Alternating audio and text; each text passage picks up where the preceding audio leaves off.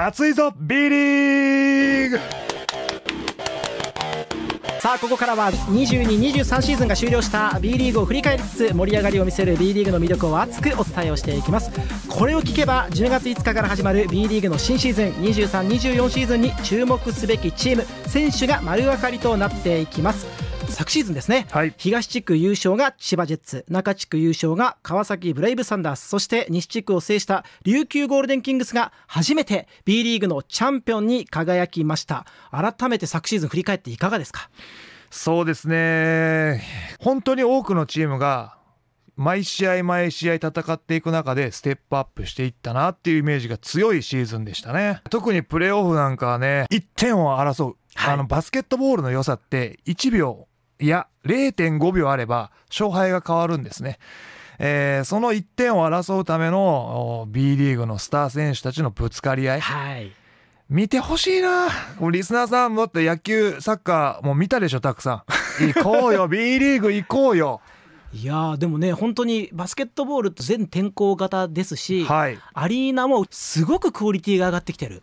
非日常空間といいますか、まあ、天候に左右されないっていうのはバスケットボールの競技の特性上素晴らしい部分ではあるんですね。はい。えーその中でですね昔は体育館なんて呼ばれたんですけれども、えー今はアリーナはい。として多くのチームが活動してますのでそのアリーナの中に入ればですね、えー美味しいものがあったり、うん。選手のグッズがあったり可愛い可愛いチアリーダーがいたり。もうちょっと高温になってますけど大丈夫ですかね？マイクを振ったつもりなんですけどすいませんでも本当にねあの、はい。熱くなれる楽しめる笑顔になれるそんな要素がたくさんあると思いますのでぜひ行ったことない人は、ね。このこの辺で言うと大阪エベッサ、はい。京都ハンナリです、シガレイクスタはい。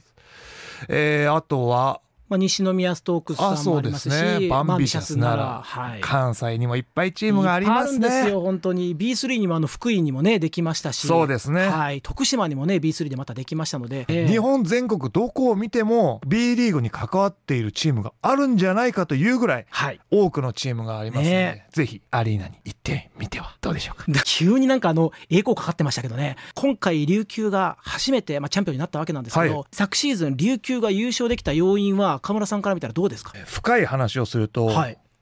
ヘッドコーチがはい。選手に求めるうん。バスケットボールスタイルに選手がアジャストできた。そして選手たちの個性をですね、はい。ヘッドコーチが分かった上でチームを作り上げたこと。その強みがシーズン最初から最後までえーやり通した結果琉球ゴールデンキングスがチャンピオンになったんじゃないかなと僕は思ってますね。これそして昨シーズンといえばですね、まあ、同じあの河村なんですけど河村勇輝選手が最終的にはこれ B リーグ史上最多の6冠を、えー達成したんですが、その6冠ちょっと教えてもらっていいですか？はい、あの MVP、はい。新人賞、はい。アシスト王、はい。レギュラーシーズンベスト5、はい。えー心たぎる賞そして MIP 取りすぎ取りすぎ あそこ以降欲しかったです。すいません。はい急でした。ちょっとすいませんでした、ね。いやいやあのねこの河村勇輝選手っていうのはね、はい。この間ですね、えー大学を中退してですね、ええ。ー B リーグのプロ選手になったわけですけれども、えはいそういう道のりをたどってる選手って少ないんですね。で、若干22歳ぐらいですか？そうですね。そして彼ね172センチなんですね、そうなんですよね、はい、それでこの6冠ですよ。エコいいけます？エコもう一回いきますよ。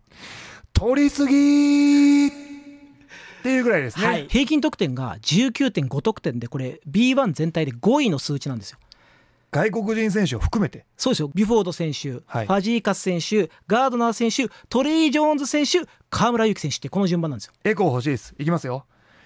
とんでもねー。もうねいやー。本当にすごいんです。その今名前が挙がったはい。外国籍選手たちって、はいだいたい2メーター5センチぐらいですね。いやそうですよ。もう2メーター超え。昔から言われてるバスケットボールをやるために身長が必要って言われてるのはもう全く関係ないってことですね。ちなみにどうでしょう？これ来シーズンっていう風なところで河村さんのこの来シーズン注目する、まあ、チームをこれからねちょっと教えていただきたいというふうに思います。ではズバリそのチームはどこでしょうか？群馬クレイン・サンダース。まだあるまだあるまだあるサンロッカーズ渋谷。もう一個ある。もう一個ある。横浜 B コルセアーズもう一個ある。もう一個ある。島根スサノーマジック。この4チームですね。ちょっとありすぎじゃないですかね。いやなんで？なんで？なんで？いやいやでもそれだけ注目してると。頭の中整理してくるわけですよ、はい。整理して整理して整理して絞ってきてはい。4つでした、いやーねちょっと群馬渋谷、まあ、あとはね横浜島根とちょっと簡単に教えてもらってもいいですか？その注目チームの理由を。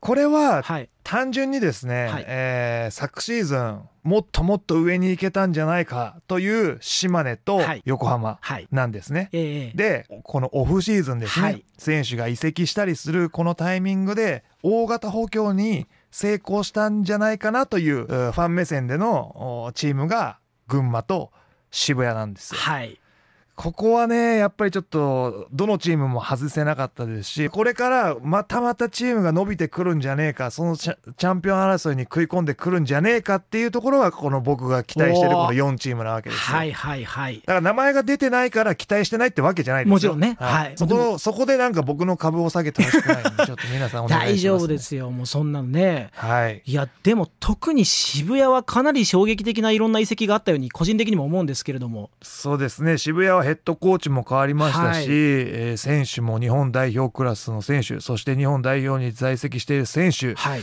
が加わってきたりと本当に超超超大型補強、もう田中大輝選手、はい。でアキ・チェンバース選手、はい。でジョシュ・ホーキンソン選手、はい、この3人はもう日本代表の選手たちですから。そうですよね、はい。であとね先ほどヘッドコーチ変わったってねおっしゃってましたけども、はい。ね、アルバルク東京で指揮をしていたルカヘッドコーチが来て生まれ変わるんじゃないかなっていうぐらいの、はい、そイのンパク楽しみですね。トはめちゃくちゃでかかったですね、ええ。今年のオフのね、このはい補強の部分について、こう移籍の時期になると、やっぱファン、ブースターの皆さんもざわざわざわざわつくんですするよすよ。ええ。あその中でね、僕もファンの一人として、はい。その選手の動向を見てましたけれども、それはちょっと衝撃でしたね。ねえ、はい、いやーあとはね群馬は辻選手がね広島から加入っていうこともありましたしね。あ彼らがやっぱりそれぞれのチームでね、えー自分の地位を確立してエースという立場で活動してた中での今回の移籍だったのでファンの皆さん心理を考えると複雑な部分もありますけれども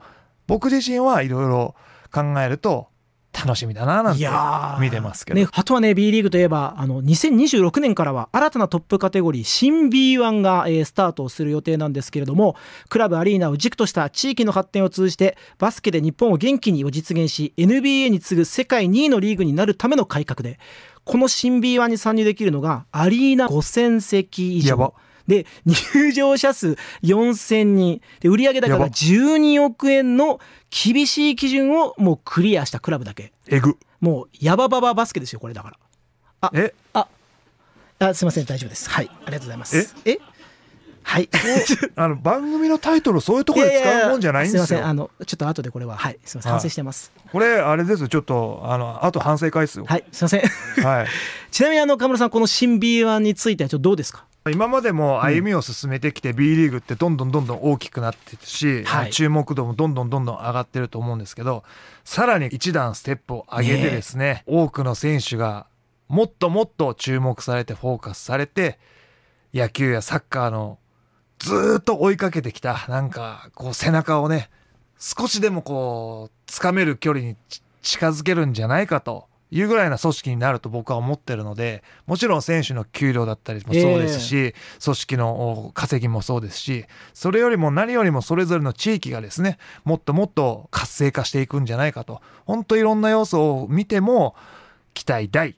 いや本当にね期待大ですし、はい。あの群馬はねもうオープンハウスアリーナ太田っていうねオプアリっていうふうに呼ばれている、まあ、このアリーナももうオープンしてますしあとはなんといっても琉球ゴールデンキングスが沖縄アリーナ8000人収容できてすでにもう大きな盛り上がりをね見せてくれてるんですけれども河村さん行ったことありますか？沖縄アリーナ。ないんですか？ないんですまだ。かわいそう。そんなにいます？いやーもうぜひぜひあの一度は行ってほしい。本当一空間ですね。はい。ここそうですか。ここ日本じゃないって思います。本当 NBA のアリーナに来たんじゃないかっていうぐらいもう音響もガンガン流れてますし、うん。はい。だけどやっぱり沖縄だなっていうのはやっぱり沖縄のね曲な感じで流れてるんですね、えあとはやっぱりまあ演出もそうですしアリーナ MC さんもですねす大体のアリーナって日本語でこうアナウンスされるんですけれども、やっぱり沖縄アリーナは基地もありましてそうですね。外国の方々がねよく試合を見に来るみたいでヘッドコーチのインタビューとかも逆に日本語のインタビューを英語に通訳してくれるす。すごいですね。だからファンの心を掴んじゃって僕の心もわしづかみ。わしづかみ。うまいこと言いますね本当にね。ありがとうございます。ー。あと関西でいうと西宮ストークスの本拠地のアリーナが2025年春にまあ神戸港にね、えーこれ開業予定なんですけれどもこれ VIP フロアが設けられたりテラス付きの飲食店なども開設したりとか、えー西宮ストークスも神戸に本拠地を移すことに伴ってこれ7月16日に新しいチーム名とロゴも発表されるということで。河村さん西宮古巣ですよね。はい古巣です。僕1年間プレーさせてもらいました。はい。はい。なんか聞いてないんですか？何にも聞いてない何も聞いてない、はい。あらちゃんとここはシークレットが守られてるんですね。そうだと思いますね。やっぱこういう重大発表の前にね情報が漏れたらダメでしょ、そうですね。情報が漏れてたとしても僕この場で言うわけないでしょ。そうですね。あの、はい。しかも絶対言っちゃダメですね。あ絶対ダメです。絶対ダメです。あの昨シーズンの話とあとは今シーズンの展望もね語っていただいたんですけれども、はい。さんあの時間がねうん。足りない、足りない。足りなくないですか？なんかこのトークをしてまだもっとこんな話したいなとかっていっぱいあるでしょ？いやもうす初回初回なんであの緊張しててよく時間配分できてないです。すごい余裕な顔して涼しい顔してますけど。もいや先ほどまで汗だくだくでしたね。いやすいませんでした。でもねあのスタッフさんがね気をはい。利かせて、すぐさま扇風機持ってきてくれましたんで、ありがとうございます。はいかりあのレベル弱でついてます。はい、あの音がねちゃんと聞こえないように、はい。ありがとうございます。スーッと涼しい風がね、えー川村さんには送られてますけれども、い、やー何ににせよ本当に B リーグがねどんどん熱くなってきてますし、まあ、2023-24シーズンがいよいよ始まるので佐賀琉球でね今シーズン開幕ですけれどもこれもまた佐賀も新しいアリーナがありますから。そうですね。佐賀バルーナーズはですね昨シーズン B2 うえっ、と B リーグにで B リーグにも B1B2B3 という組織が分かれてまして、はい。昨シーズン B2 に在籍していた佐賀バルーナーズが圧倒的な力で B2 を制覇してはい。B1 に上がってきましたけれども、今回、えー、と佐賀と長崎がチームが上がってくるんです,、そうですね。ので関西エリアだけじゃなくて九州エリアもですね、しっかり、えー B リーグを盛り上げてくれるんじゃないかなと思います。はい。いやーそう考えるとね本当に楽しみですし10月が待ち遠しいワールドカップもありますけどねこのワールドカップと10月がね待ち遠しいっていう風な方がね非常に多いんじゃないかなと個人的にも思っていますのでいやー B リーグ熱いですね改めてね川村さん。熱い。だからこそい。野球ファン、サッカーファンにもぜひ見てほしいなと思います。以上熱いぜ B リーグでした